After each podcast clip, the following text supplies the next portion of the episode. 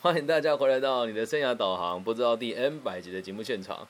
那我们今天呢要跟大家分享的是胆小不是错，那只是一种生活风格。那在这个六日的特特别节目里面呢，我们都会 freestyle 一首歌啊。那我们就开始了啊。亲爱的朋友啊，你也在听着我吗？我把所有学到的东西都放在这里了。你那天问我啊，胆小是一种错误吗？在我的认知里面，它不过就是一种生活风格呀。好。胆小有没有错呢？其实我认为，胆小它并不是一种错误，而且它也只是一种生活的风格跟方式而已。所以，当你在察觉到自己很胆小的时候，那只是一种你有可能想要开始认真跟开始为自己负责的一个起点而已。那当你理解到自己胆小，或者是你看到别人认为他是胆小的。人的时候啊，你得先知道一件事情哦，这个人胆小的目的，或者是这个人让你认为他胆小的目的是什么？那胆小这个词呢，其实听起来就不是一个正面积极的一个形容词嘛。你也可以说他谨慎，但是大部分人都会觉得，哎，我胆小是什么意思哦？就是因为你给这样子的行为一个负面的解释。在这个世界上哦，所有的事情呢都是一体两面的。简单的说呢，所有的优点也都是缺点。所以所有的缺点呢，也都有可能是优点哦。那我们就来聊一聊这个向我提出这个问题的朋友，他说：“老师，我胆子很小，怎么办？这是不是一种错误呢？”既然你会胆小，就代表着一个非常明确的这个需求，就是你不敢尝试新的事物。而在不敢尝试新的事物的这个历程当中哦，我认为最深层的恐惧是自己本身是害怕失败的。所以，只要用“胆小”这个词放在放在外面给人家看到，人家对你的要求就会很少。就反比如说，我小时候就曾经很叛逆过嘛，也参加过某一些所谓的帮派啊。那这里面常常有时候会，我们闽南话叫做“处理歹劫西尊”，就是处理事情的时候，这时候老大这个这个帮会的头头就说：“那谁来处理啊？”永远都轮不到那个胆小的人来处理嘛。所以以前我们在这个小小的这个帮派里面的时候呢。通常会去处理事情的，都是我们这几个胆子比较大的，或者看起来比较愿意承担风险的。而平常在私底下生活的时候呢，这个下手越狠的人，其实越少和别人就是叫嚣。可是，在我们这些聚会的帮派里头，总会有一两个孩子，就是跟人家讲说：“哎，我胆子很小，你去啦。”而这样子的人呢，往往在私底下生活的时候呢，都是那个最喜欢这个逞凶斗狠跟欺善怕恶的。所以，因为胆小，你尝到了各种甜头。什么甜头呢？不需要去承担真实的责任，以及不用面临到不可以掌控的未来。所以，这就是说，你用一个很你认为容易的方式来追求你要的目标。有人会说：“老师，我不想啊，我也不想胆小，可是我就胆子很小啊。”好，那你就要去思考啊。如果你不想的话，那我们该怎么改变？那问题就来了。你说胆子小的原因，就是因为怕嘛？那人在什么情况下会感觉到害怕？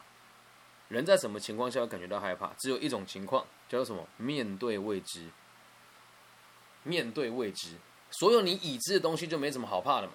就比如说，你可能小时候被一只蜜蜂叮到，你曾经认为自己会死翘翘啊，但后来发现蜜蜂叮到的话呢，就是有一根刺在那边就肿肿，下次再被叮的时候，你就不怕了嘛。所以人的真实的恐惧呢，是来自于对未来的未知。而这个对未来的未知，为什么让你怕到这个地步呢？就是因为你不想要承担后续所延伸出来的结果。所以说穿了，胆小只是一种手法而已。你在心里面最原始的动力跟驱力呢，还是希望自己是怎么样，可以让别人关注的，是可以掌控一切。因此，你看胆小的人哦，不一定就真的是胆怯，不一定就真的是对自己没有要求，而是他希望用更有把握的方式来做到这件事。所以，当你今天如果自己是一个胆小的人，想要改变的方法呢，其实很多。最简单也最容易的，就是让你看到每件事情的本质。本质的意思是什么？就是一件事情的真实的好跟真实的坏。我们就举个例子哦，你面对到这个人家威胁你的时候，你怕不怕呢？我先讲我小时候第一次遭受威胁的情况给大家听哦。我有一次跟我的姐姐去逛夜市，大家都知道我们在台湾的夜市很很很很很怎么讲丰盛吗？很兴盛吧，就是会有很多人嘛。那当当年大概是一九九五年的时候，对，那九五年的时候，台湾的这个地方的这个飙车族啊，还有黑道啊，相当猖狂。那黑这个飙车族，如果是大陆的朋友可能就不知道，我们简单的想，就是一群。就我们讲个地方帮派的分子吧，就当时在台湾会有一两百人一起集合起来，然后飙车啊，然后奇装异服啊，感觉有点像是具有杀伤力的杀马特。然后当时我记得我跟我姐姐在逛夜市的时候，我们就看到一个阿姨就很胖很胖，然后穿一个细肩带的小可爱，我就跟我姐姐说：“姐姐这个人超胖的啦，哈哈哈。”结果没想到前面那一群这个飙车族杀马特呢，就回头看了我一眼，然后就跟我说：“你对我身材有意见是不是啊？”然后这时候呢，就七八个小混混追着我跟我姐姐跑，我跟我姐这样一路被人家追，跑跑跑跑跑到这个夜市的门口，找到警卫了，这群人才散散，才愤恨的离开哦。那当时的我胆子确实是，姐姐说姐姐就跟我说，你胆子怎么那么小啊？我说我们打不赢他，胆子当然就小喽。那是我第一次面临到这种让我很恐惧的事情的时候。那当时我的解释也确实是我胆子小。那胆子小隐含着什么意思？你对你自己的能力是没有信心的嘛？然后啊，就这件事情啊，时隔大概十五年到不知道几年以后，我已经读大学了。然后我国高中的，哎，我这个初中跟高中的时候都是踢跆拳道的，所以身材也比别人魁梧一点点嘛。那我们到同样的地方去逛这个夜市哦，其实这个夜市就在那个那个叫什么？那个那些年我们一起追的女孩的那一带，对，就在那个那些年我们一起追女孩的那一带的那个夜市，就金城金城高中外面的夜市哦。时隔了这么多年之后，我们又去了同个地方。然后这一次是我们在买东西的时候，有一个看起来是小混混吧，小流氓吧，他就买了一个冰淇淋，然后走走走走出来之后撞到我冰淇淋就掉了，然后他就叫我买一个赔给他，因为这时候你已经大学生了嘛，那身材也异常魁梧了。然后我就想到小时候被骂的那个情景哦，我我小时候那一次是七八个不良少年追着我跟我姐姐跑，那时候我跟姐姐一个小学三年级，一个小学五年级。那这一次已经是完全不一样的体态跟面容出现在这个地方了，对，然后他就跟我讲说，我不管了，他闽南话讲，我们管了，那不要姐要我金牌款了，然后他他说你要赔我一个，不然就很难看。我就那时候那这个多少？他跟我说我我这个冰淇淋要一百块台币。我说你去抢好这一百块。而当时的我完全没有恐惧的感受，我就往前进了一步，然后揪起他领子跟他讲说，我用闽南话讲，闽南话就是这样。你哪真正有材料来我靠高来来高喊客了？国普通话就是你要是真的有本事的话，跟我到门口去处理一下。这个人就什么话都不说，他就一边骂，然后一边就走掉。我姐问我说：“你你小时候不是胆子很小吗？”我本来的回答是这个，我本来的回答是对啊，但是我本来我本来的回答是，我也不知道为什么我现在敢去欺负他。但后来想一想，当时在被欺负的时候，我身高才一百二三十吧。那那时候就一米七五了，体重我记得是七十八还七十九，体脂率只有十二趴，我干嘛害怕他？所以胆小的另外一个隐藏的这个含义呢，不只是来自于你未来的未知，还有一点是你对你自己非常的没有自信。那你会说，那难道身膀子比较大，胆子就不小了吗？诶，这个问题问得很好，不过确实也是啊。如果你的体魄比一般人还要强壮的时候呢，你确实也会认为你能够掌控的事情比较多。那说到底哦，那为什么呃十几年后我们去这个夜市遇到同样的情景时候你不害怕呢？难道真的是你变强壮了吗？这是原因之一嘛。再其次的是，你能够知道这些人拿你没辙啊。当时我小学三年级的时候，在跑的过程当中，我脑子里面闪过被他们肢解的画面，你懂吗？因为我们很弱小啊，他们真的很很魁梧吧。他如果我们看的那电电影说小朋友是很脆弱的，当然我们就感觉到害怕嘛。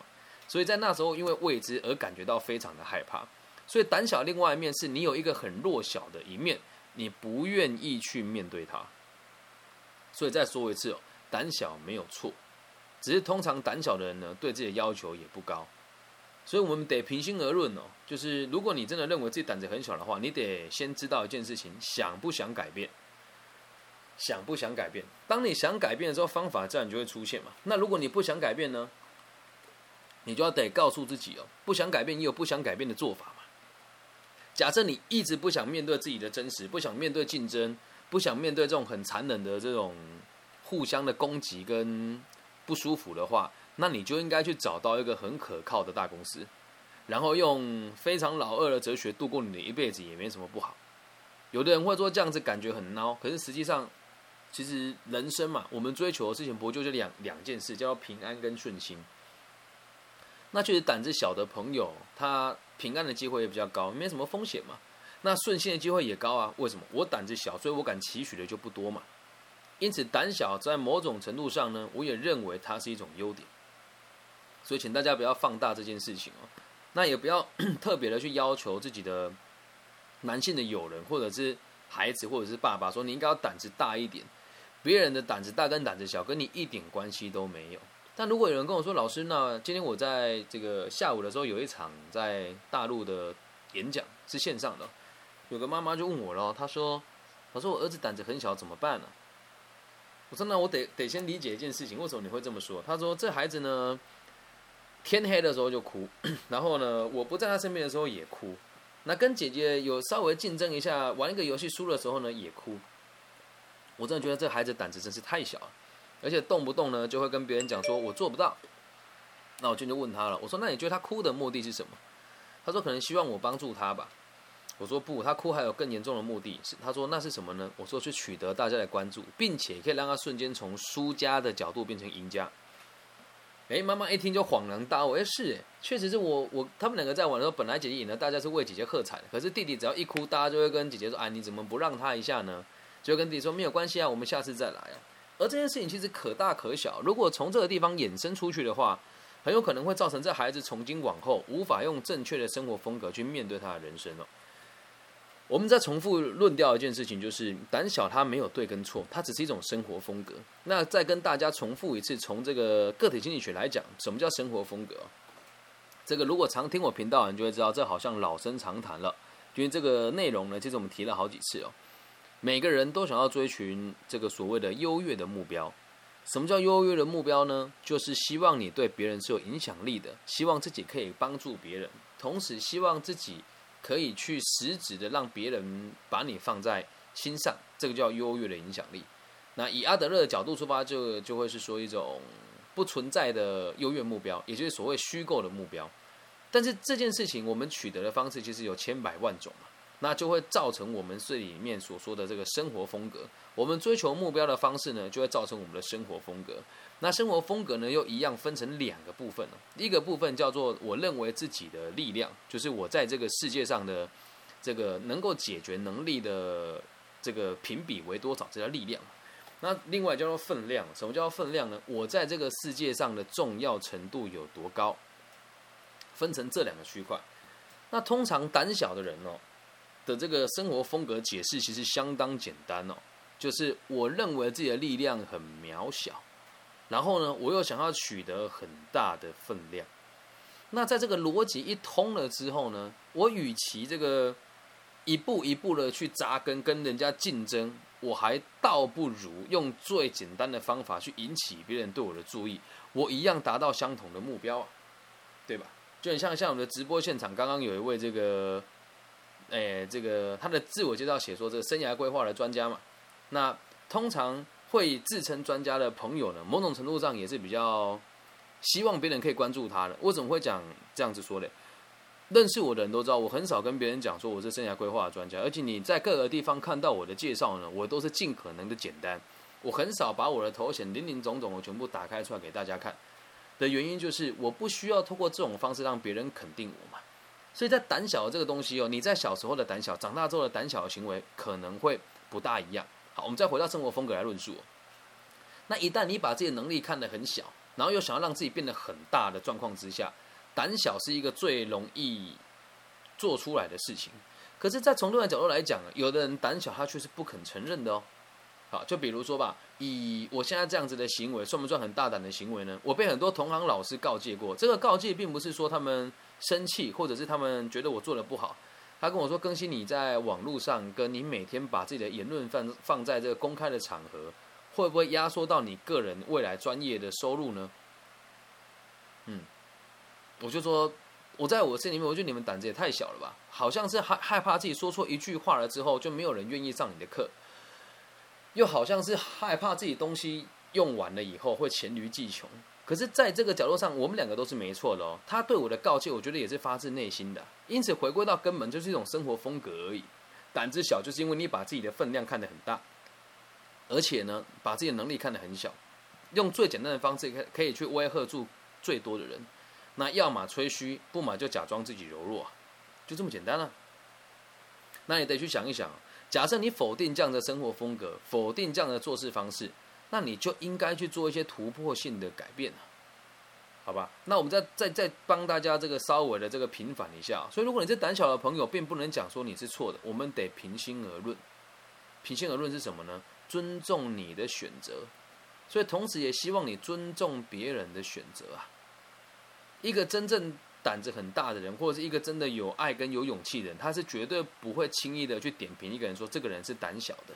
除非对方向你提出要求，或者向你提出风格嘛，所以我们最后用几个方式去提醒大家哦。假设你的小孩子胆子比较小的话，你应该做的事情是鼓励他去尝试各种不同的可能性，同时告诉他我可以陪你一起承担风险，我可以陪你一起承担风险，并且适度的带他去经历失败，在你可控的范围以内，他的胆子就会越来越大。接下来哦。如果你的这个部署胆子比较小的话，假设你带的部门是比较不需要带兵打仗的，不需要开疆辟土的，那胆小的人呢，其实是最好操控的。只要给他一点恐惧感，给他一点认同感，并且给他一个他认为相对好一点的条件，他就会愿意为你卖命。所以，当你的部署胆小的时候呢，在这个非业务部门，我认为是相对好操控很多的。但如果今天你是在业务部门里面带到很胆小的同仁，那你就要想办法去激励他了。在我过去管顾这么多业务工作经验里面呢，通常只要胆小的人，我觉得直接跟他的主管讲说：“这孩子就不要了吧。”因为你要改变他的思维是很困难的事情。那如果你今天真的说不行了，我觉得这孩子很有潜力，我想要帮助他，那你该怎么做呢？你要让他理解一件事情是：你跟着我一起做事，我的目的是让你成长。所以要你胆子变得大一点，并不是要你去犯错，而是要你开始愿意为你自己承担责任。所以从今天开始，所有你恐惧的事情，第一时间请你告诉我。通常做业务的恐惧都是来自于怕被别人拒绝。那这种事就只能用洪水刺激法嘛？被拒绝第一次觉得很丢脸，就第二次有点尴尬，被拒绝第三次的时候，你就会习以为常啊。所以如果你的这个业务同仁是胆子比较小的呢，你就只能给他时间陪他成长。那如果今天哦变成是你的另外一半胆子很小，而且他是男孩子的话，那该怎么做呢？我就必须得说，那就放弃吧，那就放弃吧。因为接下来如果你没有想要组成一个家庭的话呢，这个家里面呢不能有一个父母当中不能有一个人是胆小的，因为如果有一个人是胆小的话呢，他总是用这种方式来操控这个家庭的每一个人。假设你本身的胆子也比较小的话，那我必须得说，你要承担的风险其实是很高的。这是一种非常掩耳盗铃，然后鸵鸟心态的做法。你应该要找到的是赋予自己勇气，并且勇于承担风险的人。所以回归到根本哦，胆子太小也不好，胆子太大也不好。太小呢，过于谨慎，什么事情都做不好；胆子大呢，过于这个傲慢，过于自负呢，也都一样。所以，当你听到别人批评你胆小的时候，你可以换个角度想：我只是做事情比较保守而已。那从今往后呢，我不应该去害怕这些事情，我应该要尝试承担更多的错误跟风险，否则我是不会成长的。那如果今天你是一个相对于一般人更愿意承担自己的人哦，看到胆小的朋友的时候，你也不要急着去批判他，你要想的事情就只有一个：我该怎么样跟他合作。所以大家不要再把胆小这件事情呢当成是一种错误，或者是拿来过度的要求你的小朋友或者你的部属，它不过就是一种生活风格而已。那你认为你是胆小的还是胆大的呢？我个人认为我胆子还算挺大的，但这个胆子大啊，不是来自于那种我们闽南话讲这个叫“拱大”。什么叫“拱大”？因为无知而感觉到勇敢。对，最怕就这一种。那我宁愿你胆子小一点，起码你会付出的代价还比较低那么一些些。所以“胆量”这个字呢，请大家不要拿来衡量别人的这个好坏，它只是代表了几个现象而已哦。那胆小这个词，如果再延伸出来，那人格特质是这个样子的哦，比较谨慎，做事情呢，通常比较不会那么的积极主动，同时会喜欢把决定权交给别人，并且在团队当中的时候呢，是喜欢群聚的。你说老师，听起来感觉都是缺点的，你千万不能这么想，只是每个人的立场跟每个人的逻辑不一样而已。这样能够理解吧？所以通常会群聚的人呢，胆子也都比较小。那以这个人类的这个常态分布上来说，真的跟勇于承担自己的这个责任的人呢，其实大概只占了三成吧。其实大概都只占了三成。那你要看了，那为什么比率有这么低嘛？你仔细看哦，只要是要群聚才能够取得勇气的朋友，就都是胆子比较小的。那你会说，老师，那这句话不就跟个体心理学违背了吗？啊，因为我们一直在强调和别人合作嘛。记得哦，依赖团体跟奉献给团体是截然不同的。所以胆子小的朋友呢，也都会有很高的机会是依赖于团体，而不是希望自己能够给团体哪一些帮忙。而胆子大的朋友都是会在思考，我能给这个团体什么？当我被淘汰掉的时候，我也是心甘情愿的。这样能够理解吧？如果在很难理解的话呢，我们就来理，就来从这个猴子的角度来思考一下。猴子的生态是这样子的哦，这个是冷门的知识。如果我有讲错，再请大家更正一下啊。猴子的生态是这样。他们会有一群猴子住在一起，有男有女嘛。然后这里面一定会有个王，叫做猴王。猴王是拥有最多老婆的。然后呢，这个猴王通常是最能打架的那一个。那你说要当猴王，胆子要不要大？肯定要大啦。为什么？你胆子如果不够大，当然就是待在猴群里面让人家控制嘛。而且猴王通常是最大只的那一只吗？也不是哦。大家如果有兴趣的话呢，可以到这个台中新社山上有一个这个什么叔叔的猴园，它上面的这个解释就就做的相当清楚。那这个猴王在经过这种打斗之后啊，他的目他的他的人生目标只有一个，就是疯狂的繁衍。那就是很奇怪，为什么他很能打就能够繁衍呢？哦，因为这也是一种宠物的这种动物的这种基因学吧。我是一个愿意承担、愿意挑战，然后体格跟精神力都比别人强的人，我生下的孩子就更能够确保我种族的延续。那这时候猴王会疯狂的交配，到一定的程度之后，它会变得很体弱多病嘛。这大家都知道，只要营蛰久了就会体弱多病。那它体弱多病了之后，就会有另外一只猴子起来攻击它。或者是有另外一只猴子会从其他地方过来，那当这个猴王被赶走了之后，他会去自杀吗？诶，不会哦。当曾经是当猴王的这个猴子被人家打败了之后，他会变得很脆弱，会变得很柔弱，他就只能移走到其他的地方去。那到其他地方去后，这招他脱离群体，他自己一个人生活，所以他必须得在深山里面找到资源生存下来。等到他养精蓄锐完毕了之后呢，他很有可能会回到原来的部族，再打败那个猴子成为猴王，也有可能去下一个别人的部族去打败别人的猴王，成为新的部族的猴王。所以回归到根本，胆子的大小也真的会很直接、间接的影响到你未来在生活上的发展。我们要讲的是比较偏向于内在，接下来往外推，推到外在一点点哦。如果你的外在形象看起来是无惧的、无畏的，那想伤害你的人就会比较少一些。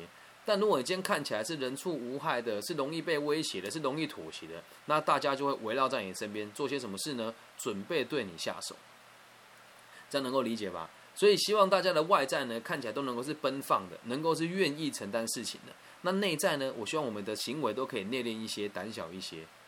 如果你不这么做的话，人生会很辛苦。最怕就是两边反过来啊！什么叫两边反过来？就是其实你看起来就就是看起来。胆子很小，但实际上你想做事情很多，那谁会知道要怎么帮助你啊？那最害最怕的就是你明明就胆子很小，可是你却让自己看起来很胆大，这个也是错误的。所以记得哦，做事情敢承担风险，不代表你鲁莽。那胆子小的你呢，也不要觉得自己这么做有什么不对，这样能够理解吧？假设真的想要改变它呢，用个最简单的方法，现在分享给大家你一定要理解事情的来龙去脉。来龙去脉的意思是什么？所有的事情都是可以达成的。比如说吧，嗯，我在台湾准备大学考试的时候，我害怕自己考不好。对，那如果害怕自己考不好，假设抗压能力差一点的话，可能就吃不下啦，睡不着啦，大便大不出来啦，不敢谈恋爱啦，等等的。然后当时我做了一件事情，我觉得到现在我都还是会这么做。只要我遇到恐惧的事情，就会用一样的逻辑去解的，去解决它。我会把所有的事情巨细密的分类下来，我大到底能先做什么事情，引引这个准备。我还记得当时我做了一件很有趣的事哦，我高中这三年几乎都没有读到书，一直到我考完了学测之后呢，还有三个月的时间要考职考，我才开始念书。我就把所有的书都倒出来，就发现，哎，每一个科目呢都只有六本书，所以也就是说，我所有要考试的部分呢，每个科目都只有六本。如果以国英、国文、英文、数学啊，中文、英文、数学这三科的话，那我不就是只有十三本，哎，十八本书而已吗？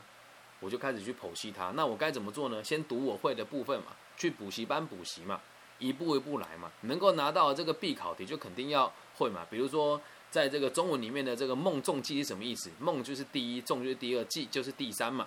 那孟春季春跟诶孟孟仲孟春季春跟诶孟仲孟孟春季春跟仲春是什么意思？就一二三月嘛。还有什么这个青山郭外霞霞是什么意思？就是个每年都考的考古题，我就去抓住它嘛。然后当你抓住东西越多的时候，你就会发现，我准备做的越充足，我就越不会害怕。所以时至今日，在应应对所有问题的时候，我都是用一样的角度去面对它。你说到这个年纪了，难道还有不恐慌的时候吗？到我这个年纪，恐慌的事情可多了。你要担心这个疫情什么时候会过去？你要担心你现在这个收入，如果台湾的这个疫病再不改善的话，我该怎么去过生活？那我也怕，我也怕。现在台湾的孩子不能上学，我也害怕他会孩子会遇到一些状况。我也可以选择用很焦虑、很逃避的方式面对他。但我们能做，就是尽可能的理解自己能够做到什么地步嘛。所以，如果是胆小的朋友呢，也一样，不要说胆小啊，任何人都有胆小的时候。看清楚事情的来龙去脉，自然而然的就可以找到方法。那目标出现了之后，你要先知道自己要搞清楚哪些事情，接下来就是每天日常生活的行动了。所以讲了那么的多，只要你愿意付出行动，你的胆小就不是胆小，那是一种什么？那是一种你对你自己的审慎评估。所以，当你能付出行动力的时候，你就会发现，胆小不过就是一种方法而已，它只是一种生活风格。所以，请你不要再强迫自己改变自己原本的认知，这对我们来说，这不是一件好事。然后，也不要被别人激激将了。小时候就常人家这样激我，哎，你是不敢抽烟，你没种是不是？但我还真的不抽了。对，这样能够理解吧？不要轻易的去评论别人胆子大胆子小，然后也不要轻易让自己深陷危险当中，要用健康的。要用这个理性的方式来看待未来的每一步。那随着年纪的越大呢，有一句话讲得很好，叫做“胆诶江湖越老，胆子越小”。所以人嘛就是这个样子。年轻的时候狂妄，所以你胆大；等到了年纪越来越大的时候呢，能够盘算的事情就越来越多，个性呢理所当然也就会越来越保守了。这样能够理解吧？这一集呢，我们有解释了胆小是一种生活的风格，然后也讲到了这个胆小真正的目的是什么。那同时呢，我们也有讲到一些可以改变的做法，以及这个不想改变的时候，我们该怎么去面对自己的生涯规划。再到最后呢，举举了几个实际案例，然后教大家用这个目标、专案跟任务的方式来面对我们心里面真实的恐惧，来理解胆小这件事情。而且要再一次的跟提醒大家一件事情哦，胆小真的不是错，也不要轻易的改变你自己的个性。记得每个人都是独一无二的，只要过得开心，那就可以了。不要活在别人的框架里面，也不要活在英雄主义当中。开心跟平安最重要。好，以上就是我们今天第一阶段的内容，跟大家论述胆小它不是一个错误。那接下来呢，我们就要进入第二个阶段，就是要跟大家讨论个人魅力的养成了。好，那我先把录音笔关，大家准备下一集的录制哦。